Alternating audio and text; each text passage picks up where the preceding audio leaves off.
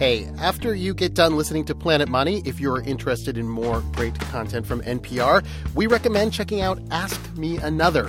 The show has word games and trivia of all kinds, hosted by comedian Ophira Eisenberg and in house musician, the incomparable Jonathan Coulton. Find Ask Me Another on iTunes under podcasts. If you watch a big time college football or basketball game, you'll see money everywhere. Michigan, Michigan State, and the kickoff in a moment. Just this past Saturday, to pick an example more or less at random, the University of Michigan played Michigan State in football. It is an awesome sight. 70,000 fans are in the stadium. Collectively, they paid millions of dollars for tickets. The game is being broadcast around the country on ABC, which is owned by Disney, which pays hundreds of millions of dollars a year for the right to broadcast college football games. ESPN College Football presented by Kay Jewelers. Brought to you by Pacific Life. For Over on one sideline, the Michigan State coach is pacing back and forth. Mark Dantonio in his eighth season. Coach Dantonio made $2 million last year, according to USA Today. Which is a lot of money, $2 million unless you're the coach on the other side of the field. For Brady Hoke, the coach, is on the hot seat. And it is a very nice seat because Coach Hoke, University of Michigan, made over $4 million last year.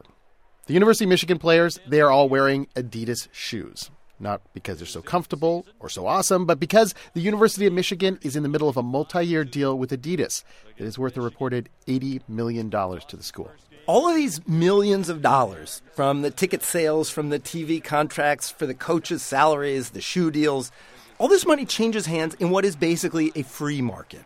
Universities can pay coaches as much as they want or as little as they want. Schools can cut deals with any shoe company they want, or they can decide they're not going to cut any shoe deal at all. But the people who are wearing the shoes, the athletes on the field, the ones who are crashing violently into one another?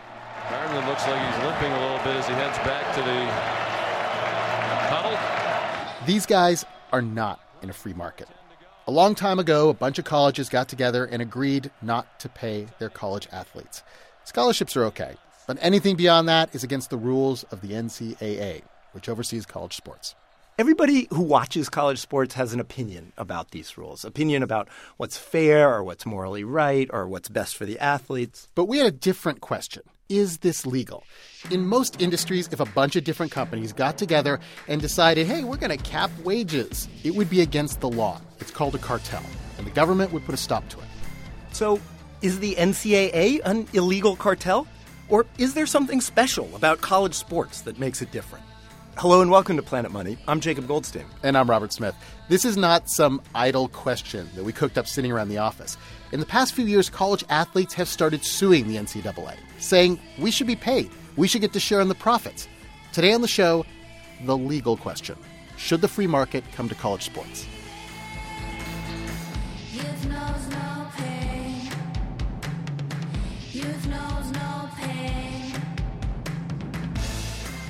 The face of these lawsuits is a guy named Ed O'Bannon. Ed O'Bannon is a former college basketball player, and he got involved with this whole thing really by a coincidence. A few years ago, O'Bannon says he was just hanging out at a friend's house. We were playing catch with the football out in the front yard, and he was like, "Hey, you know, uh, last night my kid was playing a video game. You want to check it out? You know, you're on it." You're on it, as in you, Ed O'Bannon, are one of the characters in this basketball video game. O'Bannon was a star forward at UCLA. In 1995, his senior year, the team won a national championship. Sports Illustrated put a shot of O'Bannon right on the cover. And that was pretty much Ed O'Bannon's peak as a basketball player. I played uh, uh, two years in, uh, in the NBA. It didn't go well. Played in Europe for a while. By the time his friend tells him he's in a video game, O'Bannon is living near Las Vegas, selling cars at a local Toyota dealer. And O'Bannon says, Yeah, sure, I want to see myself in a video game. So he and his friend go inside. Kid loads up the game. It's called NCAA basketball. And O'Bannon sees a video game version of his 22 year old self. The game doesn't use his name, but everything else about the video at O'Bannon is a perfect match.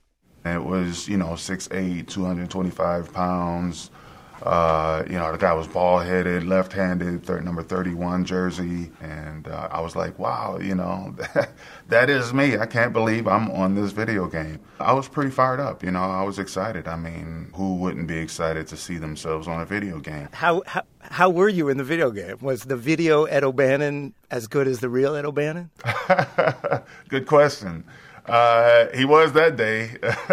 he, in fact, was better. I, I got to be honest. And then, in just kind of a joking way, O'Bannon's friend points something out. While he was playing, you know, my friend, he says, we, What's crazy about this is, you know, we paid, I don't know, $100 or whatever for the game, uh, and you didn't see any of it. You didn't get a dime. And, you know, when he said it, um, I, I felt like I had been kicked. O'Bannon knew the rules when he went to play at UCLA. He got a scholarship, and he agreed that no matter how much money UCLA basketball made, he would not get paid. That's the way college sports have worked for a long time. But at the time O'Bannon saw himself in the video game, a lot of people were starting to question this. And not just former athletes, lawyers. They said, hey, there's something older than the NCAA. It's called the Sherman Antitrust Act, passed way back in 1890. And right there, in Section 1, it says a conspiracy in restraint of trade is declared to be illegal. It's antitrust law that says it would be illegal for Coke and Pepsi to get together and agree that, say, all cans of Coke and Pepsi will henceforth cost $3 each. For that matter, it would be illegal for them to get together and say, we're tired of competing against each other to hire the best workers, the best whatever, soda engineers. So we're going to agree to cap wages for all soda engineers. That would definitely be illegal. Now, sports leagues are kind of weird animals. Almost 100 years ago, the Supreme Court said that professional baseball was exempt from federal antitrust rules.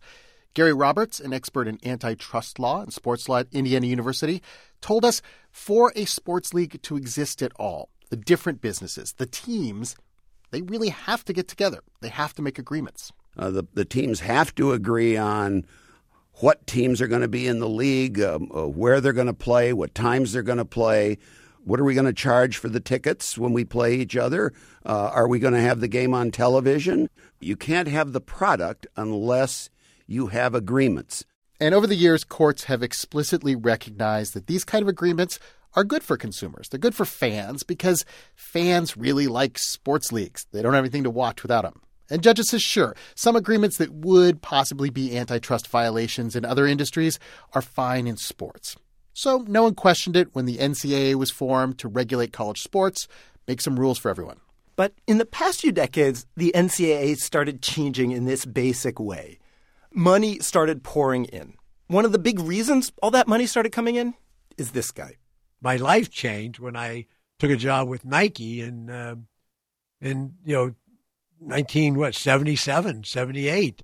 Sonny Vaccaro. Remember that $80 million University of Michigan shoe deal we mentioned at the beginning of the show? Vaccaro was the first guy to bring that kind of sponsorship deal to a college. It started back in the 70s with college basketball. And back then, college basketball was not much of a business.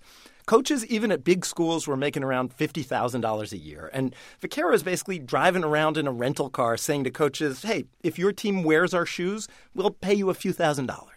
And I went to Nike and I said, You want to sell shoes? I'll tell you how to sell shoes. Pay the college coaches, give them the shoes for nothing, and people will see it and their fan base will see it and they'll buy your product. And that's basically the genesis of the whole, you know, the whole scene. This is totally above board, by the way. He's not violating any rules. And not surprisingly, lots of coaches are happy to take money and tell their players to wear Nikes. By the 80s, everybody was paying schools. Reebok got into it, Adidas got into it, Converse got into it. Vaccaro starts cutting million dollar deals to outfit whole university athletic departments with Nikes. More and more money pours into college sports, and Vaccaro's fine with this. Keeps working in the shoe business, making these deals. But there's one thing that does bug him the college players not getting any of the money. Finally, in 2007, Sonny Vaccaro can't take it anymore. He quits his job. He basically becomes an activist. He starts spending his time telling anyone who will listen that schools really should be allowed to pay athletes. And eventually, a big time law firm gets interested, says they might be able to file a lawsuit, but they need players, they need plaintiffs. And Sonny is the guy with the connections. So he starts making calls. I went down my list. I said, okay, let's call this guy. Let's and I talked to everybody was enthusiastic, but no one said yes. They were afraid of maybe they couldn't go back to their university. Maybe they'd be their names would be taken down from the wall of fame. they were afraid they couldn't get a job in coaching. This thing was hard. Every, no one wants to do what that sue the NCAA. Oh, it's like suing the church. Vaccaro says he even calls Ed O'Bannon, the former UCLA basketball star. O'Bannon says that's interesting, but doesn't sign on. A while later, though, after the video game thing, O'Bannon calls Vaccaro back. And Eddie said, Mr. Vaccaro, I just saw my face on EA Sports, the game, and I was at my friend's house last night. That thing you were talking to me about, about this court case, can I talk to the lawyers? And as God is my judge, that's how it happened. Eddie O'Bannon called me, felt he was wronged, and wanted to talk to somebody. In 2009, the case is filed in federal court Ed O'Bannon versus the NCAA. And the judge decides this is not an open and shut case, it goes to trial. And as it often happens with lawsuits, this particular case was not some broad, giant challenge to the whole concept of amateur sports. This case was strictly limited. In court, O'Bannon's lawyer said colleges should be allowed to pay athletes who appear in video games or on TV.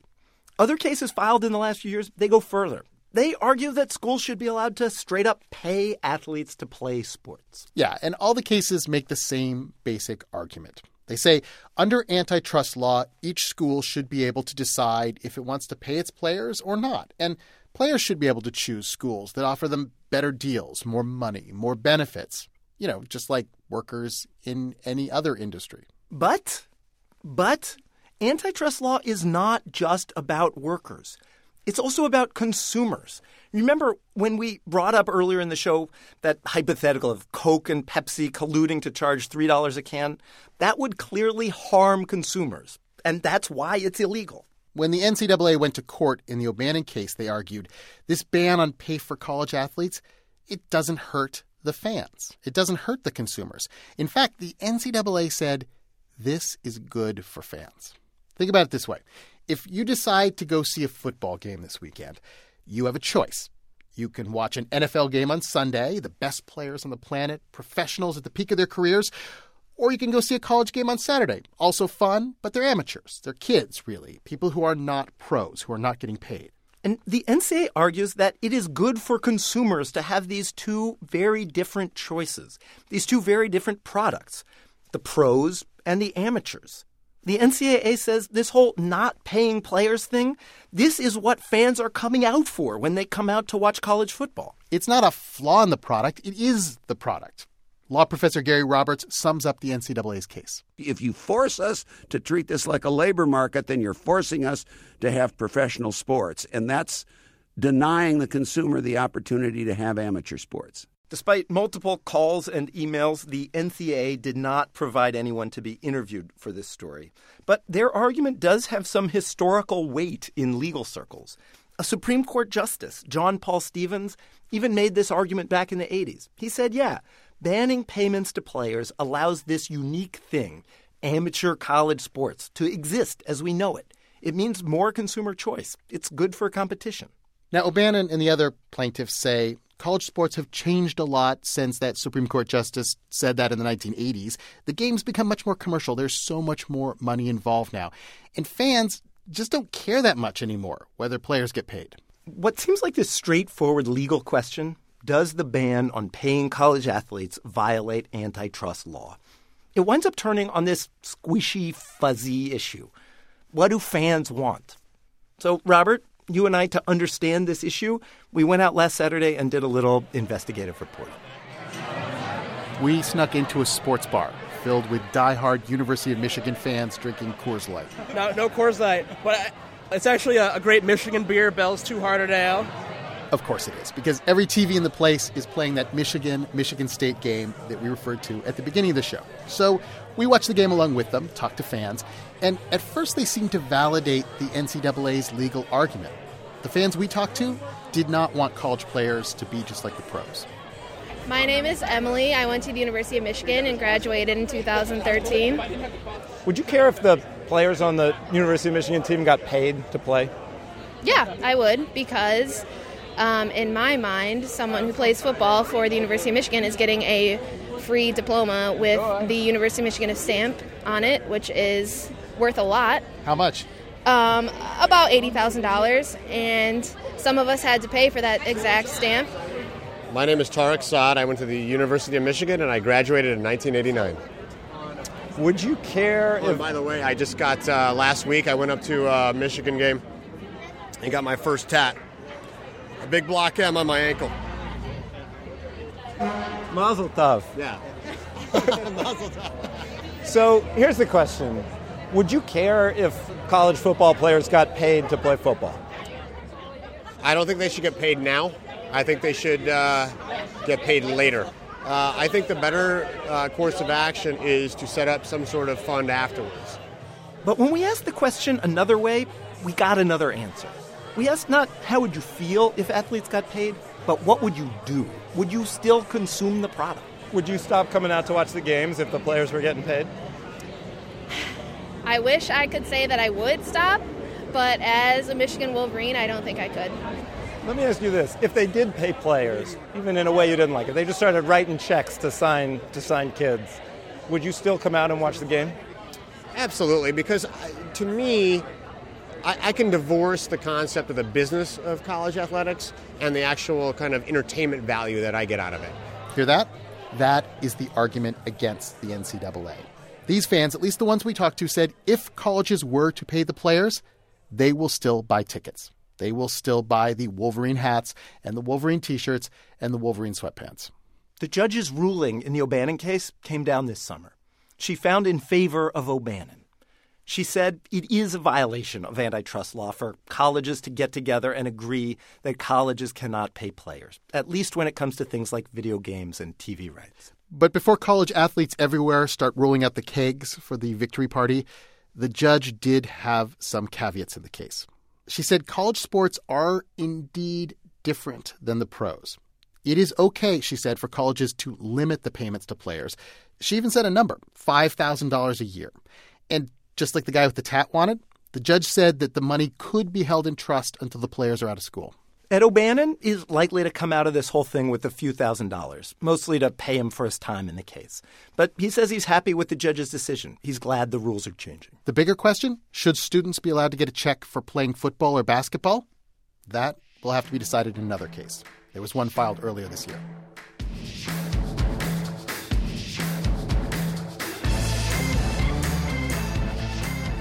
Thanks to Andy Schwartz, Michael Hausfeld, and Jeffrey Kessler, all of whom talked to us for this story. We always like to hear what you think of Planet Money and today's show. You can email us, planetmoney at npr.org, or tweet us. We'll see it at Planet Money.